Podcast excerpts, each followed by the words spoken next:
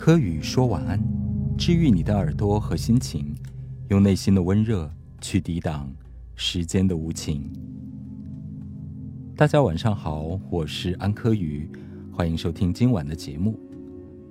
我们都曾有自己喜欢的、爱的人，一旦争吵分手，就会陷入巨大的痛苦当中。这种痛苦令人黯然神伤，无法呼吸、行动，好像什么都做不了了。你想起来需要抽根烟，不由自主的一根接一根的抽。夜幕降临的时候，你想起来冰箱里还有几瓶酒。酒这个东西，好像也是对抗痛苦的某种至尊法宝。大概受了情伤的人，是最怕正午的太阳。明明是很热烈，世界很鲜活，而你在阳光下的抑郁，好像连五千五百摄氏度的太阳都无法拯救。然后最怕夜幕降临，城市冰冷的色调，万家灯火亮起来了，你的恐惧和黑暗的心情也升起来了，孤苦无依的感觉，不知道该如何打发接下来的漫漫长夜。最后是怕清晨忽然间的醒来，你昨夜貌似疗愈了的心情，被清晨的一缕曙光彻底粉碎。你忍不住要再去联系那个根本不在乎你痛苦的人。也许他也是痛苦的，但你觉得你的痛苦要远远超过他，甚至你觉得他并不爱你，也几乎并不痛苦。昨天有个朋友失恋了，对方给他的理由就是“不合适”三个字。朋友竟然说出：“我这么好的条件。”对他那么好，那么用心且真诚，他的一个感觉不对，就全盘的否定我，并决然的和我断掉。虽然我是很能体会这种失恋暗无天日的心情，可能怎么办呢？还是要给他说出那些人间清醒的话。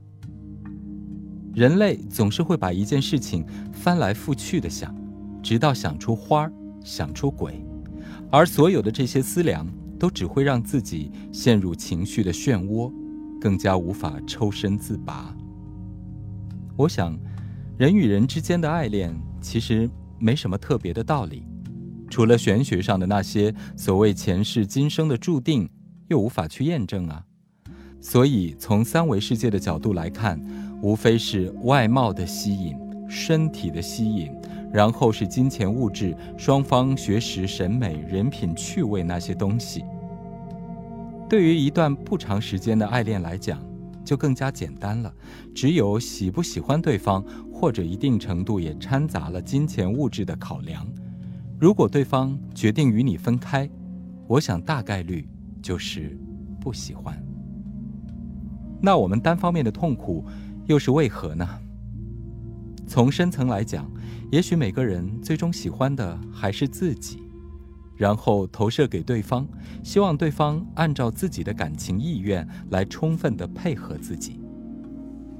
那些为了对方愿意舍弃自己、舍弃生命的人，基本就是失去了对方的参照，无法独立实现情感的圆满。情感的执念在这里产生了，我必须不能失去他，我必须拥有他。才能感受到愉快和舒服，才能让灵魂安稳。我在最近的时间读了一本书，叫《与神对话》，其中关于感情有这样一段描述：说在遇到那个特殊的人之前，你什么也不是，是非常浪漫的，但却与事实不符。更糟糕的是，这种说法。会给对方施加极大的压力，迫使对方去成为他或他本来不是的人。由于不想让你失望，他们非常努力的去成为你想要他们成为的人，去做你想要他们做的事，直到他们再也无能为力。他们再也不能满足你对他们的期望，他们再也不能饰演你指派给他们的角色。于是怨恨逐渐积累，愤怒随之而来。最终，为了拯救他们自己以及这种关系，这些特殊的对象开始要求做回他们真实的自己，更多的依照他们的真实身份行事。正是在这个时候，你会说他们真的变了。说你心仪的人出现之后，你觉得人生完满了，是非常浪漫的。然而，关系的目标并非请别人来让你变得完满，而是请别人来分享你的完满。这就是所有人类关系的矛盾之处。你无需任何人，便能完整的惊艳到你的身份。可是，没有别人，你又什么都不是。但愿处在关系中的每个人都只关心自我：自我是什么人，在做什么事，拥有什么东西；自我渴望、想要和付出什么；自我正在追求、创造和经验什么。到时，所有的关系将会出色的完成他们的目标。并让他们的参与者感到非常满意。但愿处在关系中的每个人都别去关心他人，而只、只、只是关心自我。这样的教导看起来很奇怪，因为你向来听说，在关系的最高形式中，人们只会关心对方。然而，我告诉你吧，你对对方的关注，你对对方的迷恋，正是导致关系。令人失望的原因。对方过得好不好？对方在干什么呢？对方拥有什么东西啊？对方说的是什么呀？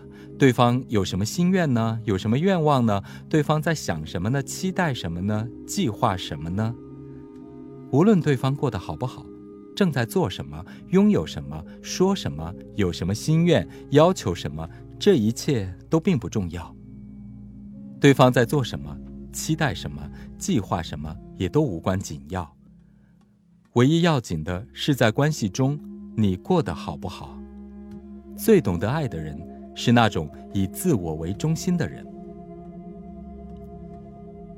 他们坐下来冥思苦想，不知道为什么会有人真的爱他们，所以他们并不相信你，开始想方设法逼你予以证明。你必须证实你是爱他们的。为了达到这个目的，他们也许会要求你开始改变你的行为。其次，如果他们终于能够相信你是爱他们的，那么他们马上就会担心你的爱会持续多久。所以，为了抓住你的爱，他们开始改变他们的行为。因而，两个人真的在恋爱关系中迷失了他们的自我。他们进入这样的关系是希望能够找到他们的自我，结果反而迷失了。他们的自我，绝大多数情人之间的痛苦原因正在于他们的自我在恋爱关系中迷失了。两个人结合，本来满心以为一加一将会大于二，结果却发现一加一反而小于一。他们觉得情况变得不如单身的时候，不如那时候满意。这是因为他们变差了。为了能够开始保持恋爱关系，他们放弃了他们大部分的真我。这并不是人们想要的恋爱关系。然而，对恋爱关系有过这种经验的人，多得你永远认识不完。这是我最近读的这本书《与神对话》当中关于关系和感情的一段描述。我想最后来为大家做一个总结，就是我们人。常会产生对与错的判断，他爱我，他不爱我，他是不是爱上别人了？他是不是一开始就是存心骗我？他就是一个渣男之类的。你应该控制的是自己。当你的内心产生令自己困扰、不快乐、痛苦的情绪时，你应该放下所有的这些判断。无论你们相处了多久，我们都是这个世界上两个独立的生命体。我们都有自主的权利去实践自己的人生，所以你别让他妨害你，你也不要妨碍他。只有你更关注自己的时候，一切才会真正的好起来，并进而清醒与强大。也许你正处在痛苦中，根本不同意我说的话，因为你被情绪和感受绑架，你产生了执念。可你要想，你这样子只会让一切变得更糟糕。那些真正厉害的人，从来都不说话，也不释放自己的感受，他们拉开了与自己的痛苦和与他人之间的距离，一切竟然迎刃而解。那不是自己解决的，那是不执着，放下了世间虚妄的假象，维护了自己内心和灵魂的良好结果。当你内心里是坏的，你只能收获坏的；当你内心里是平静的，甚至喜悦的，你才能收获美好的东西。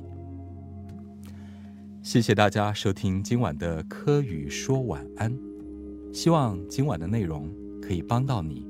为一个人黯然神伤，这值得吗？